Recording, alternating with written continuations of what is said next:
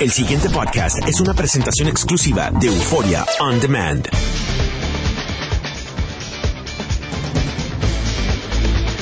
Muy buenos días, amigas y amigos. Soy Luis Pabón Roca. Les doy la bienvenida a WKQ Analiza. Don Carlos Eduardo Díaz y Olivo. Don Luis Eduardo Pavón Roca, buenos días. Eh, hay ¿Estás mucho, alzado hoy? Hay, hay mucho, no, no, no estoy alzado, estoy tranquilo. hay mucho en la mesa, eh, para terminar con lo que estábamos hablando de, ética. Pues, en lo que concurro, contigo es que el problema y el tostón, además de eh, la señora que dirige ética, eh, quien yo creo que está en verdaderos aprietos, es la secretaria de Educación. Porque ahora yo, yo no tengo ninguna duda que esta señora o es una incompetente o es una men- mentirosa. Y me explico. En la primera, ah, estamos haciendo referencia a la historia de Metro, de seguimiento, que está eh, en el Metro de hoy, donde cubren, digo, la noticia ahora la cubrió todos los periódicos, porque ya tiene vida propia. Eh, a la página 4, David Cordero Mercado, eh, pues da los detalles de la conferencia de prensa de ayer, que yo no sé quién la asesora, pero yo no hubiera hecho esa conferencia de prensa y ciertamente no en esos términos. Eh, pero lo que no me queda duda ahora es que Keller, o sea, Keller en la primera vez que le preguntan dice, yo no sé nada, yo no me acuerdo, yo, eso es un contrato ínfimo de 17 millones de pesos, que eso es una bobería, así que yo no sé.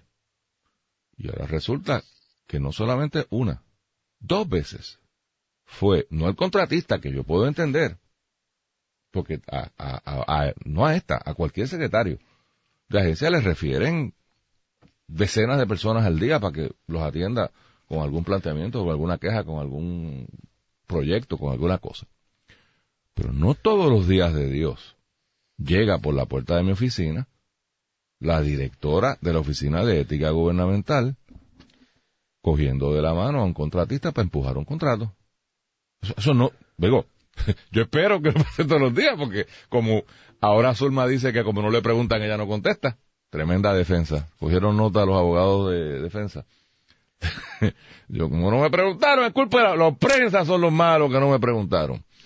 Oye, yo me gustaría pensar de que esto no se ha repetido muchas veces. Ergo, es un evento novedoso. Tú estás trabajando en tu oficina y te tocan a la puerta, secretaria, que ahí está la de ética, que quiero hablar contigo. ¿Cómo? Digo, mi primera reacción ¿que qué? ¿Que quién quiere hablar conmigo? Ya, lo que habré hecho yo, déjame ver. Ah, Zulma, ¿cómo tú estás? Bien, bien, bien. Mira que te traje aquí un pana que, que eh, sería bueno contratarlo. Y ella no se acuerda. En serio. Y pasa dos veces.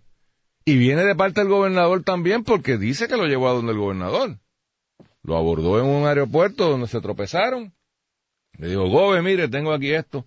Ella habló con David Bernier, back en el, en el, en el, eh, cuatrienio pasado. O sea, ella lleva cabildeando para esta gente, eh, ocho años, hasta que le consiguió el contratito. Muy bien.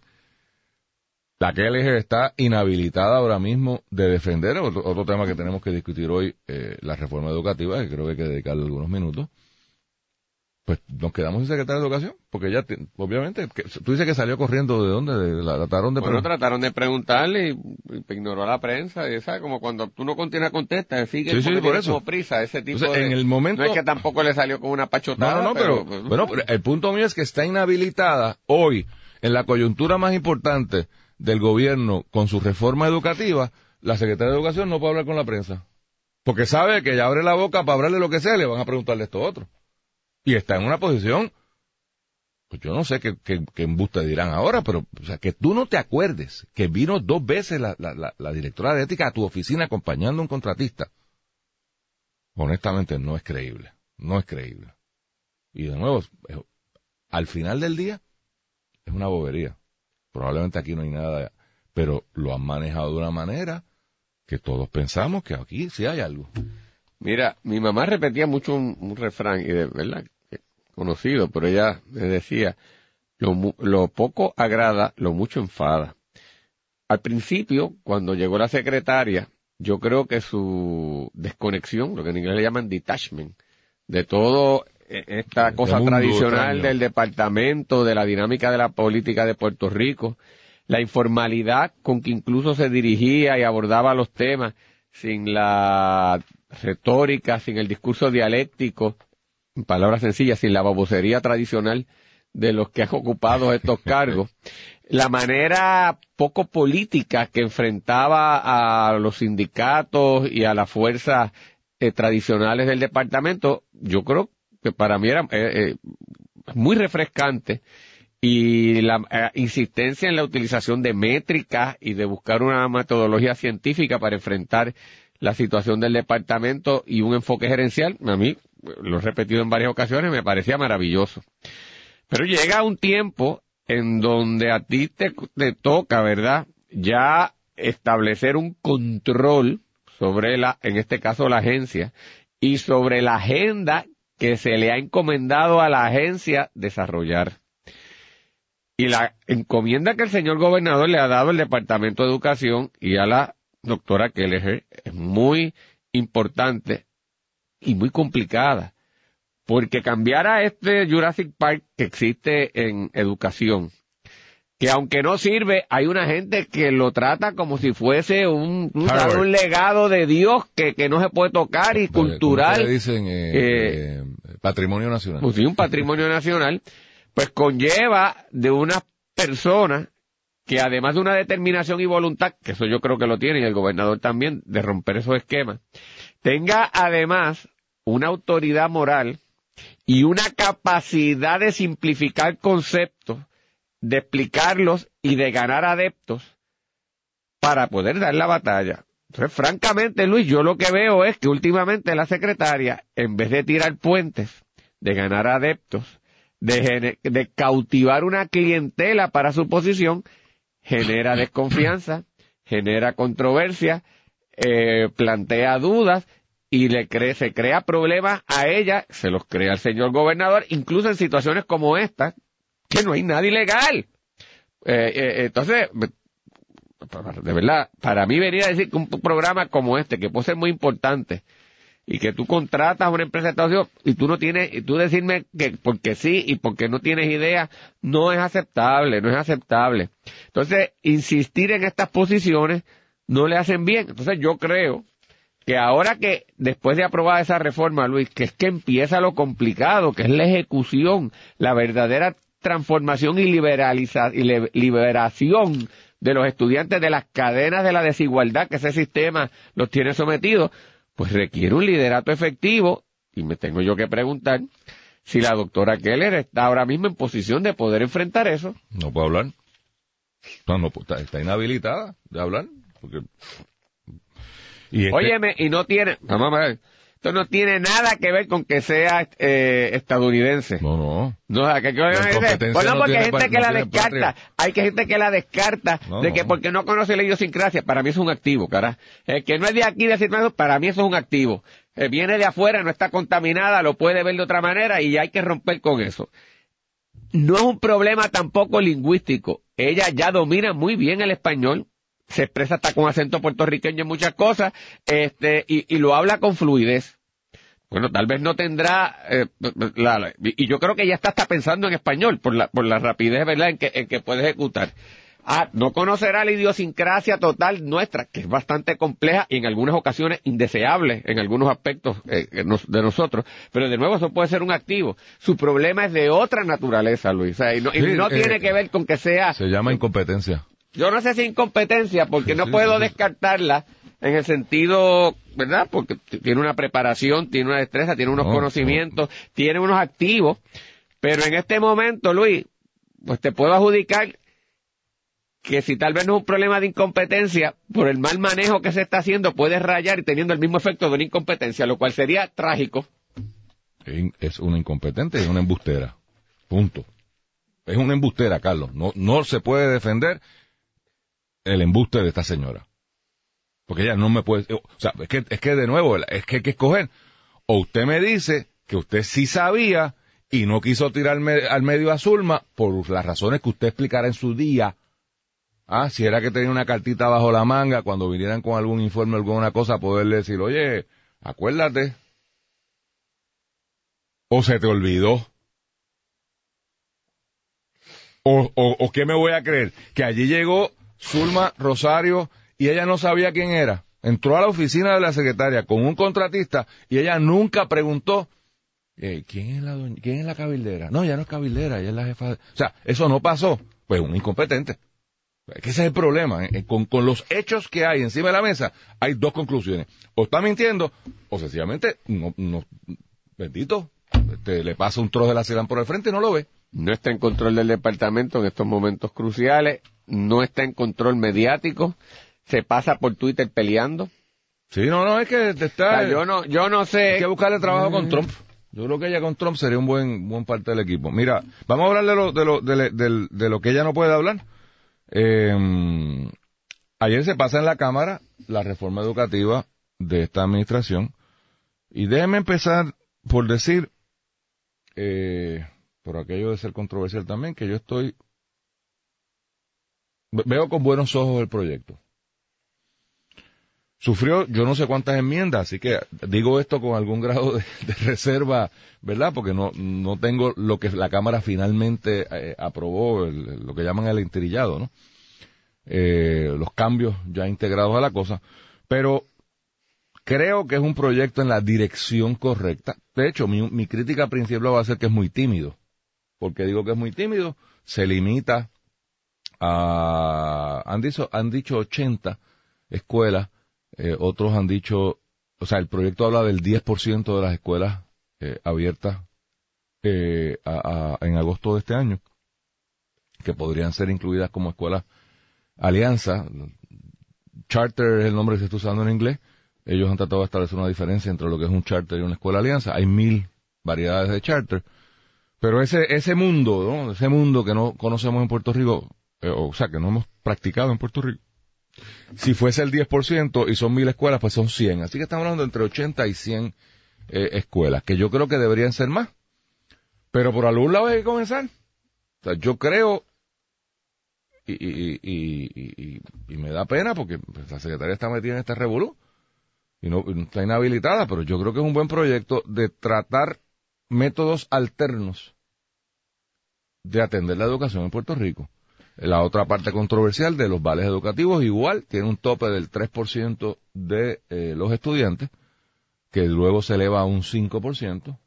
Eso significa en términos reales como 9.000 estudiantes, 9, 10.000 estudiantes. Obviamente también va a ser en función de cuántos estudiantes hay en el sistema, que es un número que varía. Pero a mí me parece que todo proyecto que busque apoderamiento de la comunidad sobre sus escuelas es positivo. Eso fue lo que hizo Ana María Blanco de adentro.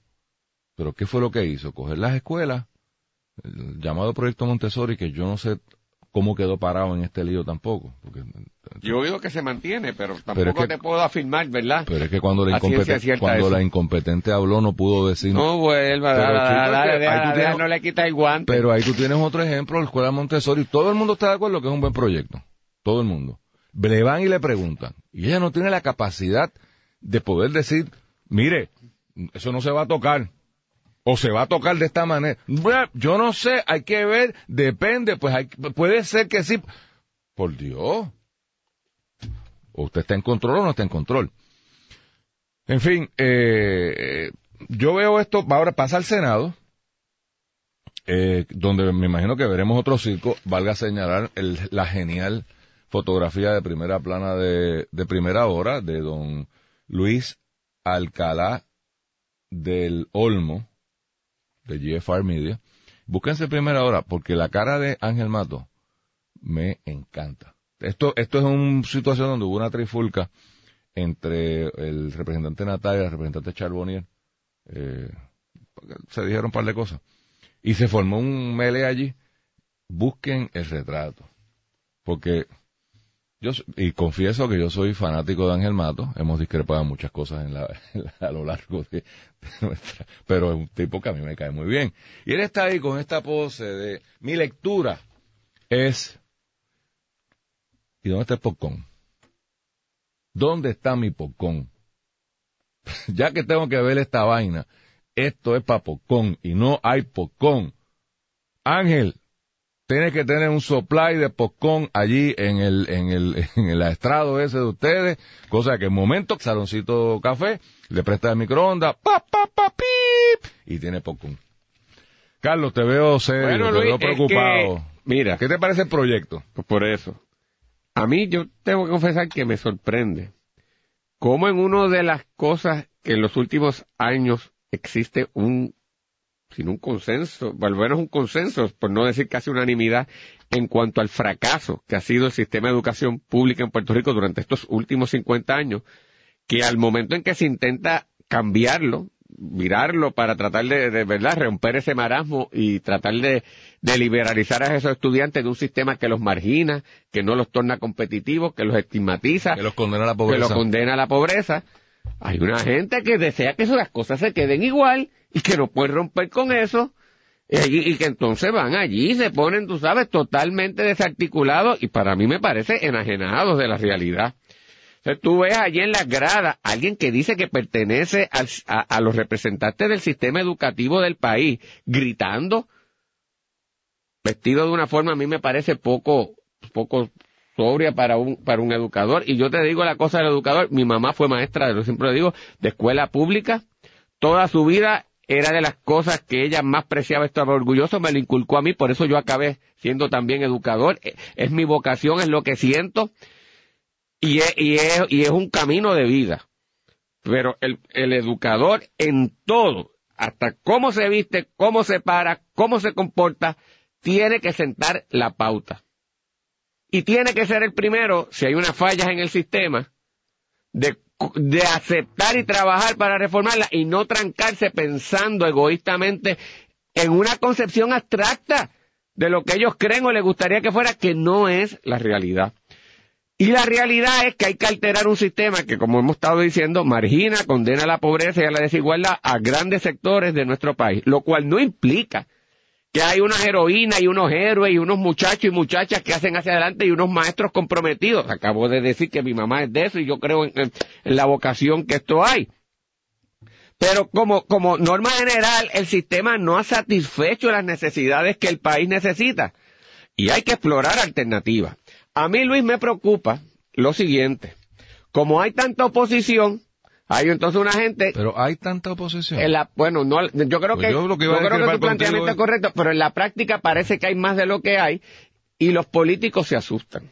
Así que cuando empiezan a hablar de los vales educativos y las escuelas, esas alianzas, dicen, no, no, no, pero esto es nada más que un 10%. Oye, si la idea es tan buena, porque tú condenas el 90% Bueno, pa- a que se fastidie? Bueno, pa, pa- porque si no, no lo se logra pasar. Por eso. Pero entonces, ¿cuál es la insistencia egoísta del resto que quiere cautivar al 90% y dejarlo fastidiado? La otra alternativa será, o yo pienso, es que pasó al frente 10, cuando la gente comienza a ver lo bueno que es, el resto va a pedir es que, que- me abran las puertas y se fastidió la oposición. Eso yo creo que lo Que yo me imagino que será, Por ¿verdad? eso- la eso- estrategia. Pero me parece un egoísmo, me parece un egoísmo Bueno. de que tú quieras seguir anclando el 90% restante Pero, a que siguen la porquería que hay. Pero la realidad política es la realidad política Eh, también. eso es lo que parece ser. Pero yo, por eso es que lo apoyo. Yo empecé diciendo, yo creo que estos números son muy limitantes. Pero si por ahí, pero es un paso en la dirección correcta. Y Ustedes saben los que me escuchan con frecuencia que yo cerebro cuando veo, celebro, cuando veo que se mueven, la, así sea una pulgada, pues estamos para el lado que, que, yo lo que te iba a decir es que yo no estoy, primero, en realidad, eh, está siendo muy injusto con los maestros porque esta vez no se orinó nadie en, en, en, en el, en el, en el hemiciclo. Pero, ah, bueno, una mejoría. nadie, una pero mejoría. gritando, O sea, fíjate, esto- pero, pero fíjate Eso que es como ir al tribunal, usted no grita allí, una, es un paso en la dirección correcta. Ya, ya no se orina. ya no se orina un maestro en, la, en el hemiciclo, así que, y me, y me, me hago, no, Sí, es verdad. y quiero aclarar algo, yo creo que la mayor parte de los maestros de Puerto Rico no están en esta No onda. están ahí. Son gente, por eso que te digo, ojo con esta oposición. Estos son los líderes gremiales que están protegiendo su, su, su, Su su cuotita y pues también derecho tienen, o sea, eso- Pero que estemos claros que están en eso. pero están en eso, por eso. Estos son los- los- el liderato de los sindicatos. Los maestros rank and file, yo no sé dónde están parados con esto, pero no so, y, y no se van a orinar a ningún sitio público. A pesar de que el liderato sindical defendió esas actitudes de, en aquella ocasión y están en récord. Así que que no me vengan ahora con finuras y, no, porque es que, bueno, no, no, no, no. usted defendió, usted no condenó. Usted, va- usted está suscrito a la teoría de, de, de, de la de ética, que como no me preguntaron, yo no tengo que decir. Pero es condenar actos irrespetuosos. Ah, que los legisladores no hay que respetarlos. Bueno, pues yo creo que son los nuestros legisladores, fueron electos por el pueblo en un sistema que más o menos creemos que es democrático, libre y, y justo. Digo más o menos por lo de WhatsApp. Y, y, y se merecen, tú sabes.